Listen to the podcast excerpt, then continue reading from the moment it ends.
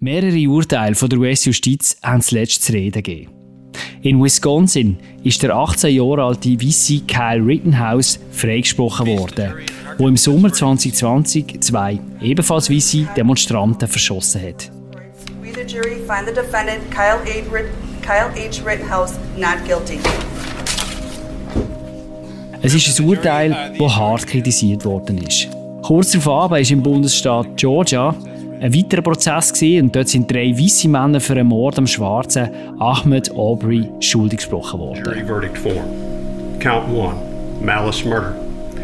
We, the jury, find the defendant Travis McMichael guilty.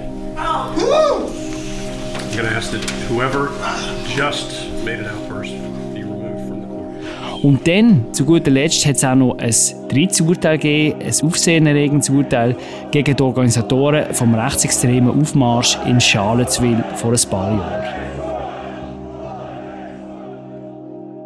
All das zeigt, wie kontrovers in den USA über die Strafjustiz gestritten wird. Und sehr oft geht es dabei um die Frage, ist die Justiz rassistisch? Werden schwarze und weiße Amerikaner wirklich nach unterschiedlichen Maßstäben beurteilt? Und ändert sich da vielleicht gerade etwas? Das ist heute das Thema von einer neuen Folge vom Tamedia Podcast Alles klar Amerika. Mein Name ist Alan Cassidy und ich rede hier mit dem Fabian Fellmann, dem USA-Korrespondent von Tamedia. Fabian, hoi, sag wie geht's? Gut, danke, Alan. Thanksgiving überstanden mit einem trockenen Turkey. Oh, die, können, die sind immer trocken, oder? Ich bin Vegetarier und habe keinen davon gegessen. Mir hat man sogar ah. extra, extra Stuffing gemacht, ohne Chicken, ohne, ohne Hühnersuppe. Ja. Also für, äh, für Fühlung vom Turkey, das ist für die Amerikaner das Beste an dem Essen. Ich kann es noch nicht ganz nachvollziehen, sagen wir so. Ja, hast ja noch ein paar Thanksgivingszeit. Kommt genau. schon noch rein. Los, komm, wir fangen hier gerade an. Wir fangen an mit dem Fall von Kyle Rittenhouse. Im Sommer 2020 ist in Kenosha, in einer Stadt dort am See, hat ein Polizist geschossen auf einen schwarzen Jacob Blake. Es hat, hat ihn wirklich einige Mal im Rücken getroffen. Es hat einen heftigen Protest gegeben. Das ist der Sommer von der Black Lives Matter Protest. Es hat dann Unruhe gegeben zu diesen Protest und ein von diesen Leuten, Männer, Buben, könnte man sagen, die dort angefahren sind, um dann sich als Milizionäre dort in der Stadt zu bewegen, ist der Kyle Rittenhouse gewesen. Er hat äh, zwei Protestierende dann verschossen im, im, im, im, im, im Laufe dieser Demonstration und dann weiter verletzt. Es ist ein er hat jetzt den Prozess gegen ihn, es hat ein Urteil gegeben, er ist freigesprochen worden. Aus Europa ist ja das wirklich ein bisschen befremdlich oder zumindest verwunderlich, glaube kann man sagen, Fabian. Sag uns doch, warum ist er freigesprochen worden nach so etwas? Ja, die Jury hat einfach keine andere Wahl gehabt. Das ist so ein Urteil, das nicht von einem Richter gesprochen worden ist, sondern eben von einer Jury aus Bürgern, die zusammengekommen ist. Und ähm, der Kyle Rittenhouse hat einfach sein Recht auf Selbstverteidigung gebraucht und die Jury hat das müssen beurteilen, ob das so war und ist klar zum Schluss gekommen, er hat sich einfach selber verteidigt. Das ist aus europäischer Sicht ein bisschen schwer verständlich. Da hast du einen jungen 17-Jährigen, der mit einer halbautomatischen Waffe am Rand von einer Demo ist. Er schießt zwei Leute und kann dann das Recht auf Selbstverteidigung in Anspruch nehmen. Ein bisschen absurd aus unserem Verständnis aus unserem Verständnis absurd, aber nach amerikanischem Recht ist, ist er absolut zu Recht mit einer Waffe dort gewesen. Das hätte er dürfen sein. Und dann hat es eine Auseinandersetzung gegeben, wo, ihm, äh, wo, wo man äh, sich gegenseitig beschimpft hat und das hat dann damit geändert, dass ihm ein weißer Demonstrant probiert hat, die Waffe wegzunehmen und dann hat er ihn erschossen und dann eben noch weiter im Verlauf von so, von so einem Tumult. Und aber nach amerikanischem Recht hat er das dürfen, weil er ja hat dürfen mit einer Waffe dort sein. Und das zeigt halt, wie tragisch das, das, das Gesetz sich nachher auswirkt im konkreten Einzelfall. Wenn, wenn zwei Leute aufeinandertreffen und Streit überkommen, ähm, ist die Schusswaffe nicht weit und dann endet so eine Auseinandersetzung tödlich und nicht mit einem blauen Auge. Du sagst, es ist tragisch, aber es ist auch nicht mehr so überraschend, oder? Und, und angesichts vor allem auch von der Selbstverständlichkeit, mit dem sich ja auch so viele Amerikaner bewaffnen und sich auch irgendwie als Milizionär verstehen. Ist denn das eigentlich in diesem Prozess nicht das Thema gewesen, dass er, dass er überhaupt nicht angegangen ist, an die Demo bewaffnet? Nein, eigentlich nicht gross. Also da haben sich eben Weisse zusammengetan und sind angeblich die Geschäfte beschützen, die zerstört worden sind und ausgeraubt worden sind. Und das hat nachher den, den Boden bereitet für eben so, so tödliche Gewalt. Aber äh, sein Urteil, also das Urteil und sein Freispruch sind jetzt durchaus als, als Beispiel von, von einer so einer rassistischen Justiz äh, diskutiert worden. Man, man hat gesagt, ein Schwarzer, der unter den gleichen Umständen ähm, einen weißen Demonstrant erschossen hat, wäre niemals freigesprochen worden, sagen viele. Das kann man nicht überprüfen, aber es liegt nicht so unrecht. Genau, man kann es nicht, man kann es ja nicht überprüfen, es gibt halt keinen anderen, keinen gleichen Fall, aber man muss davon ausgehen, ja. Es ist schon eindrücklich auch gewesen, damals schon, oder? Ähm, die Bilder, wo er dann mit, äh, mit der Waffe quasi äh, auf Polizisten zuläuft und äh, die, äh, die schauen ihn mal gross an, oder? Also eben, äh, die Frage drängt sich schon ein bisschen auf. Wäre es anders gewesen, wenn er ein Schwarzer gewesen wäre? Ja, vermutlich wäre es zu einem Polizeieinsatz gekommen mit Waffen. Also Polizisten sind dort an ihm vorbeigefahren, um sich um die Verwundeten zu kümmern. Aber sie haben dann mit der Waffe weiterlaufen, obwohl er gerade auf Leute geschossen hat. Also es ist schon bemerkenswert, ja. Ist aber auch, wie du jetzt gerade gesagt hast, in dem Sinn, kontrafaktische Geschichte kann man nicht zum Gegenstand von einem Prozess machen. Es hat aber, aber auch einige andere Urteile jetzt letzt, wo, wirklich interessant sind. In Georgia ist der Mord am Ahmed Abri verhandelt worden. Der war, glaube ich, etwa 25 gewesen, wo er ist am Joggen gewesen, im Frühling 2020 äh, in Georgia in einem Viertel, wo mehrheitlich Weisse wohnen. Er ist dann von drei Bürgerwehrmitgliedern äh, verfolgt und aus ihrem Pickup-Truck, glaube ich, verschossen worden. Und die drei Männer sind jetzt äh, verschuldigt befunden worden. Das ist vielleicht aus europäischer Sicht nicht, aber in Amerika haben das viele äh, überraschenden Schuldspruch gefunden. Ja, absolut. Eben, da sind drei Weise zu lebenslanger Haft verurteilt worden. Und zuerst ist der Fall ein bisschen so angelaufen, wie man es wie würde, ähm, vermuten, dass es so ein Fall anläuft. Nämlich, es ist gar nicht so richtig ermittelt worden und die, die Männer sind ähm, nach dem Mord am, am Ahmed Arbery ähm, noch lang frei rumgelaufen. Es, es ist dann Wochen gegangen bis zu der ersten Festnahme, aber beim Urteil jetzt und im Prozess ist es zu einem Beispiel geworden, dass eben Jurys nicht unbedingt rassistisch urteilen. Das ist nur jemand von diesen Juroren von zwölf ist schwarz gewesen, obwohl Schwarze in dem Gebiet in Georgia 17 Prozent der Bevölkerung ausmachen. Es hat also durchaus einen zweiten vertreibt. Und die mehrheitlich weiße Jury hat jetzt aber eben drei Weiße verurteilt. Speziell war ja das Argument der Verteidiger, ähm, von diesen drei, drei weißen Männern. Sie haben sich ähm, vor allem auf den Citizens Arrest berufen, ein Gesetz, quasi, wo einfache Bürger erlaubt, andere zu verhaften Menschen. Ein Gesetz, das aus der Zeit der Sklaverei kommt, oder? Was darum gegangen ist, dass äh, die Weißen dürfen ihre entlaufene Sklaven selber fangen und ja, faktisch äh, in dem Sinne Strafen festsetzen. Genau, die Grundlage von dem Gesetz ist sogar noch älter. Es kommt sogar aus der Kolonialzeit, wo es zum Teil einfach keine Polizei gegeben hat und man darum den Leuten erlaubt, einander festzunehmen, wenn, wenn gerade etwas passiert ist. Und in Georgia selber gibt es das Gesetz seit 1863 und ist wirklich einfach dazu da gewesen, flüchtende Sklaven zu verfolgen.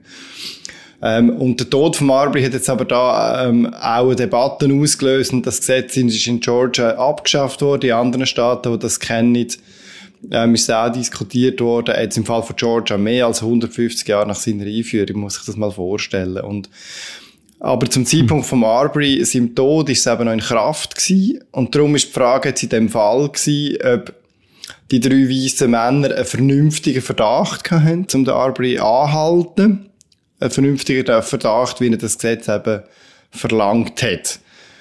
Ähm, und, und da ist jetzt die Jury zum Schluss gekommen, der vernünftige Verdacht hat, hat eigentlich nicht bestanden. Es hat Einbrüche gegeben in der Nachbarschaft, in der Region, in dem Quartier, aber der Arbery hat man in keiner Art und Weise mit denen in Verbindung bringen Ist denn das Gesetz, äh, wo sich Verteidiger darauf berufen und, und auch die Entstehungsgeschichte und, und die Wirkungsgeschichte von dem Gesetz, ist denn das ein Thema im Prozess? Ist Rassismus ein Thema im Prozess?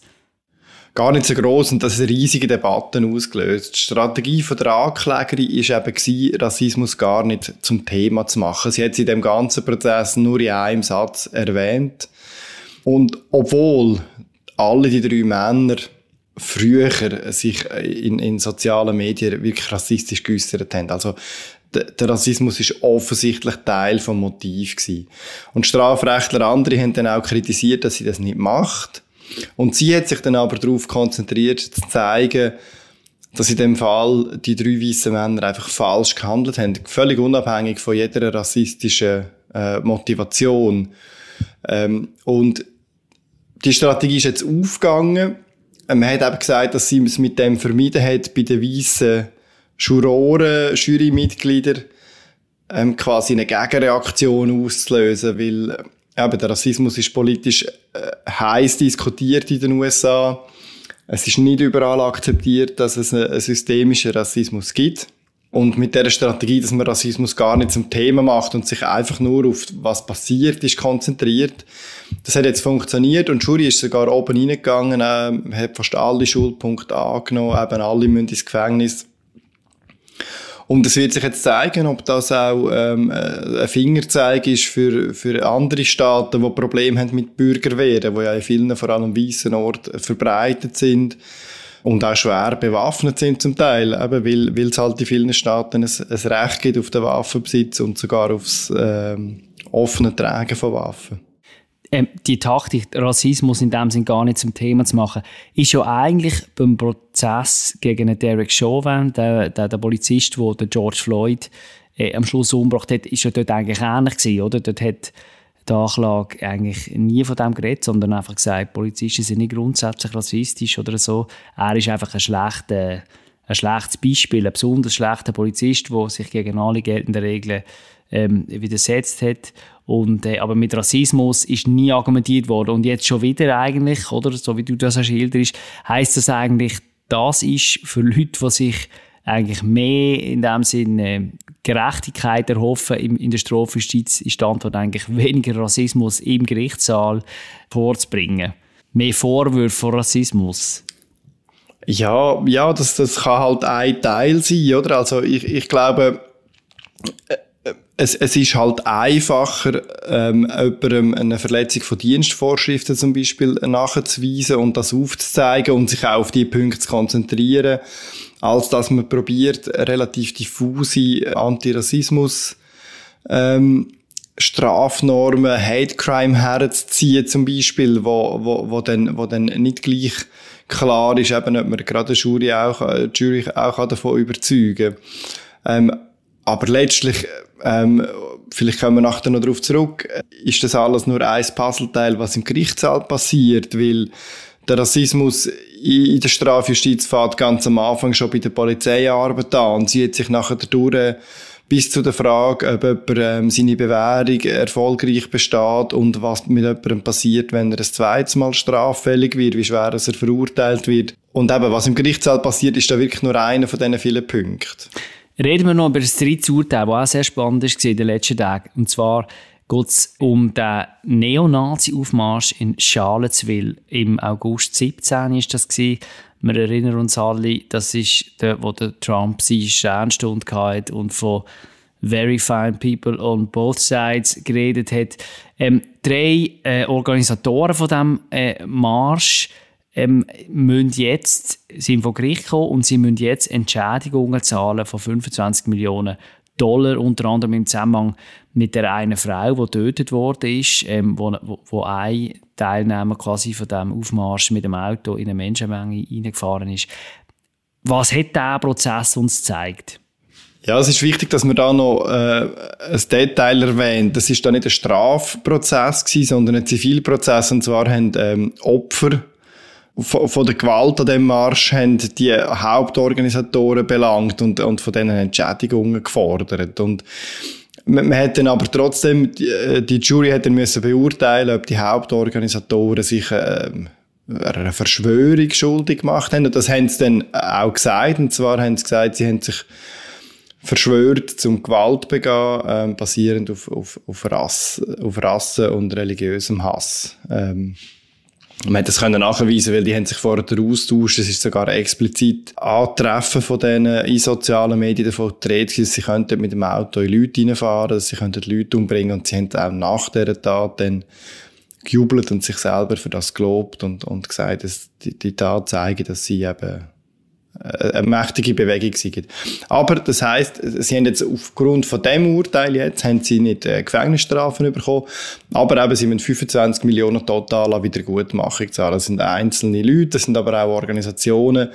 Und das Ziel ist aus dieser rechten Szene und das Ziel ist, die alle finanziell zu ruinieren, aus dem Verkehr zu ziehen. Also einer von den Angeklagten, der, auch die Frau umgefahren hat, der heißt James Fields, der muss 12 Millionen Dollar zahlen und der hat gar kein Geld, der sitzt schon im Gefängnis. Also da wird gar nicht Geld fließen, aber eben, es geht darum, die, die Leute aus dem Verkehr zu ziehen und die Organisationen auch möglichst zu schwächen. Und da hat man das Gefühl, dass er zielt dann auch tatsächlich die Wirkung über den Fall hinaus ja, das hat man schon den Eindruck. Wobei, ganz klar ist es nicht. Die Jury hat dann entschieden, dass die drei sich in einer Verschwörung nach, ähm, also nicht die drei, es sind mehrere gewesen, aber drei prominente Aushängeschilder, dass sie sich in einer Verschwörung nach, nach staatlichem Recht ähm, schuldig gemacht haben, aber nicht nach Bundesrecht. Und es, es ist nicht ganz klar, was das Signal von dem ist. Ähm, Anwälte von der von den Klägern haben das Urteil gefeiert und haben gesagt, eben, es ist ein Signal, dass man so, so Aktionen nicht toleriert bei allem Recht auf freie Meinungsäußerung, wo, worauf sich auch die Verteidiger äh, berufen haben, darf man nicht etwas darauf anlegen, dass solche Gewalt entsteht. Stichwort Signal. Wenn man jetzt versucht, sich ein Gesamtbild zu machen aus diesen drei Prozessen, die wir jetzt rausgepickt haben, äh, wie stark ist der Rassismus in der Strafjustiz heute überhaupt? Ist er wirklich so groß? Wie Aktivisten sagen, ist es auch ein bisschen eine Kampffigur in dem Sinne, etwas, was vielleicht grösser gemacht wird, als es ist. Wie groß ist das Problem wirklich? Also wenn man vom Resultat ausgeht, muss man sagen, sehr rassistisch. Afroamerikaner kommen jetzt sechsmal mehr ins Gefängnis als Weiße und, und Latinos dreimal mehr. Und äh, eine Zahl ist wirklich wahnsinnig. 2001 hat für jeden dritte schwarze Bub, der dann geboren ist, gegolten, dass er irgendwann in seinem Leben ins Gefängnis wandert. Jeder dritte. Hm. Und jeder sechste Latino. Und bei den Weißen war es jeder siebzehnte. Wahnsinn. Und was ist der Erklärungsgrund? Es geht halt von, über alle Stufen vom Strafrecht, wenn ein Verbrechen passiert. Oder also ein Afroamerikaner wird eher kontrolliert. Ähm, und nachher dann muss er eher im Gefängnis bleiben, weil er Kaution nicht zahlen kann. Die Kaution wird auch häufig höher angesetzt. Dann geht es bis zu der Bewährungshilfe, wo, wo für Afroamerikaner schlechter ist oder auch strenger ist. Das heißt, sie müssen eher wieder zurück ins Gefängnis, weil sie ihre Bewährung eben nicht bestehen. Überall werden Afroamerikaner härter und häufiger bestraft als andere. Was mir auffällt, ich weiß nicht, wie es dir geht, aber wenn man das Europäer erzählt, dann ist denen, glaube das zum Teil einfach auch gar nicht bewusst. Also ich bin meiner Zeit in den USA nicht einmal in eine Polizeikontrolle gekommen. Im Gegenteil, ist sogar noch über ein Rotlicht gefahren, neben mir ein Polizeiauto und ich habe mich quasi die Scheiben runtergelassen und äh, quasi mich entschuldigt. Ich habe es wirklich nicht gesehen und der, der, der winkt mich einfach fröhlich davon. Und, und, und äh, die Schwarzen, die ich kennengelernt habe in Amerika, in Washington auch, ist die sind die ganze Zeit in irgendwelchen Kontrollen gelandet. Ja, und sie schauen immer über die Schulter, wenn sie über die Straße gehen. Und wenn sie von der Polizei angehalten werden, müssen sie zumindest mit dem, mit dem Risiko leben, dass, dass, dass das für sie tödlich enden wenn sie sich falsch bewegen. Weil bei ihnen ähm, wird einfach automatisch von einem Verdacht ausgegangen, während bei Weißen das viel weniger der Fall ist. Und Afroamerikaner sind auch übervertreten bei denen, die bei Delikt begehen. Aber die Frage ist, hat das irgendetwas mit ihrer Hautfarbe zu tun? Und die Antwort ist äh, sehr deutlich nein, weil zwar sind, zwar sind sie häufiger sowohl Täter als auch Opfer von Gewalt, aber wenn man das ähm, anschaut, nach dem, wie, äh, aus welcher sozialen Schicht die Leute kommen, dann sieht man eigentlich sehr klar, dass es die Lebensumstände sind, wo die Verbrechensraten bestimmen. Die, die, die Leute sind in prekären Arbeitsverhältnissen, verdienen weniger, man hat prekäre Familienverhältnisse, man wohnt an Orten, wo Schulen schlecht sind, die Jungen haben keine Perspektive. Das sind die auslösenden Faktoren. Und bei all diesen Faktoren sind Afroamerikaner benachteiligt gegenüber ähm, Weißen und Latinos in dem Land. Äh, es verbessert sich allerdings schon auch einiges. In der öffentlichen Debatte ist mein Eindruck, redet man aber statt äh, über die sozioökonomischen, strukturellen Themen mehr einfach über Polizeiarbeit, oder? Und, und interessant habe ich jetzt gefunden, zum Beobachten, wie zumindest letztes Jahr ein Teil von der Antwort von der äh, justizkritischen Kreise ist der Polizei weniger Geld zu geben. Und jetzt scheint das recht ähm, ein bisschen Backlash zu geben gegenüber dieser Forderung, oder? Also jetzt auch im, im, im demokratischen Lager, auch bei vielen Schwarzen und Latinos, die das, glaube ich, überhaupt nicht äh, so eine gute Idee finden. Ist das eine richtige Lesart? Absolut. Also das Defund Police ist ja, ist ja sehr eine komisch geführte Debatte, weil, weil eines von den Anliegen von Defund Police war, dass man aufhört mit der militarisierten, auf Gewalt fokussierten Polizei und, und äh, mehr dafür schaut, dass Sozialarbeit gemacht wird, um überhaupt äh, einen Polizeieinsatz mit Gewalt zu verhindern. Und das Anliegen wäre ja eigentlich lobenswert, aber das ist in dieser äh, ziemlich hysterisch geführten Debatte recht untergegangen und Demokraten haben, haben ziemlich eingesteckt wegen dieser Debatte. Also es sind einige Leute haben die Partei verlassen, weil sie mit dem nicht einverstanden sind. Und es ist auch sehr ein ungeschicktes Timing von den Demokraten. Das Problem ist, äh, die, Gewalt, die Zahl der Gewaltdelikte geht in fast allen amerikanischen Städten rapid auf. Man hat ähm, bis zu 50 Prozent mehr ähm, Schusswaffendelikte in einigen Städten als noch vor einem Jahr, zwei.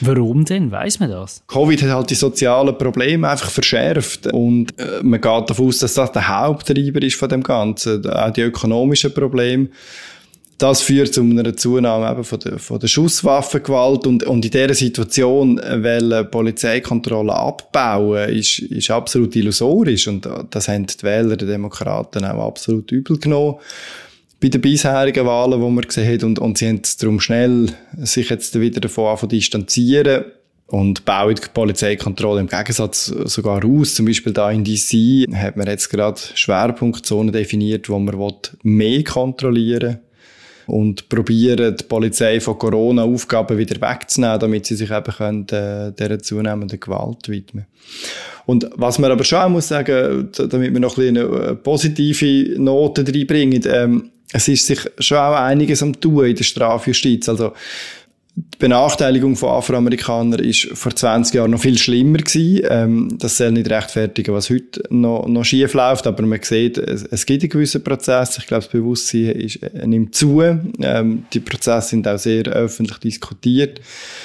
Und die Liberalisierung, vor allem von weichen Drogen in vielen Staaten, hat, glaube ich, auch viel dafür da, dass, dass man endlich aufhört, Gefängnis zu füllen mit äh, Konsumenten von weichen Drogen und, und Dealer von Cannabis, ähm, weil das häufig einfach nur Probleme noch verschärft und die Leute noch weitere Kriminalität treibt.